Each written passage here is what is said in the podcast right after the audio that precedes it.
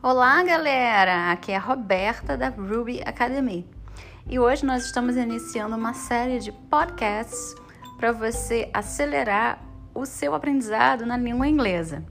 Os temas vão ser variados, ok?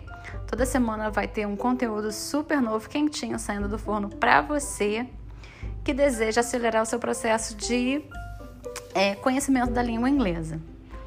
Hoje nós vamos falar sobre café em inglês.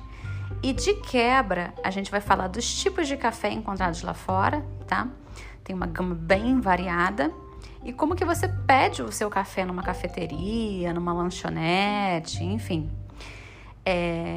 Bom, então é isso. Vamos começar agora o nosso podcast.